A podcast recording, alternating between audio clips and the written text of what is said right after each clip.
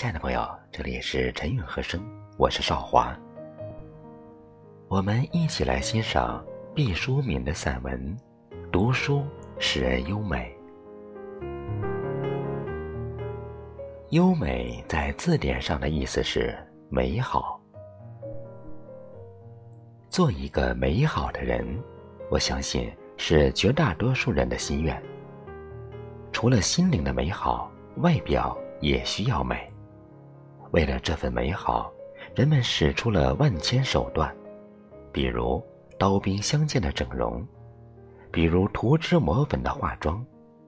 为了抚平脸上的皱纹，竟然发明了用肉毒杆菌的毒素在眉眼间注射，让我这个曾经当过医生的人胆战心惊。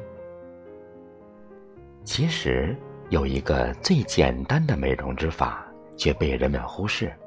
那就是读书啊！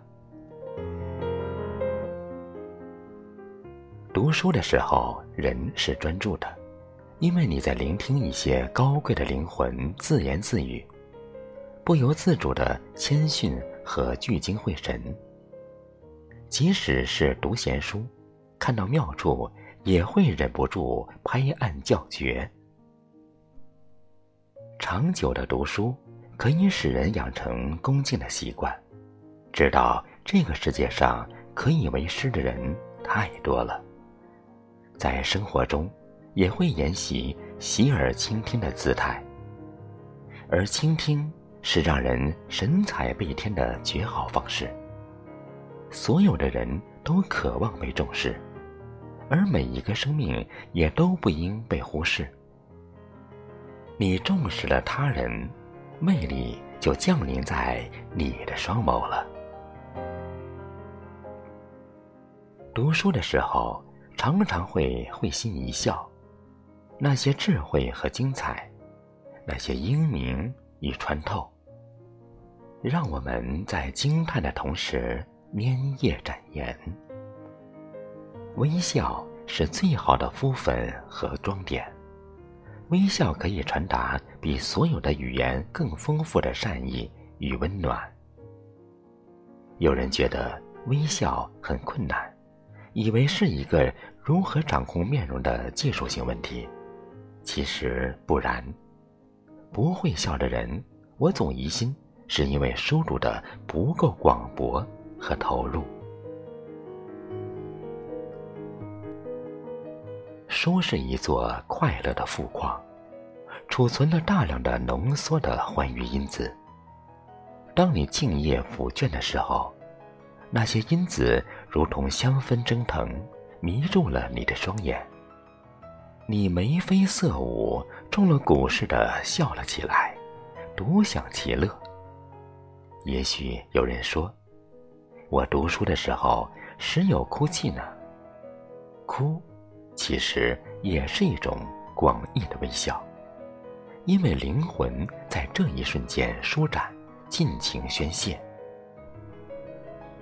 告诉你一个小秘密，我大半生中的快乐累加一处，都抵不过我在书中得到的欢愉多。而这种心悦是多么的简便和利于储存呐！物美价廉，重复使用。且永不磨损。读书让我们知道了天地间很多奥秘，而且知道还有更多奥秘不曾被人揭露，我们就不敢用目空一切的眼神睥睨天下。你在书籍里看到了无休无止的时间流淌。你就不敢奢侈，不敢口出狂言。自知是一切美好的基石。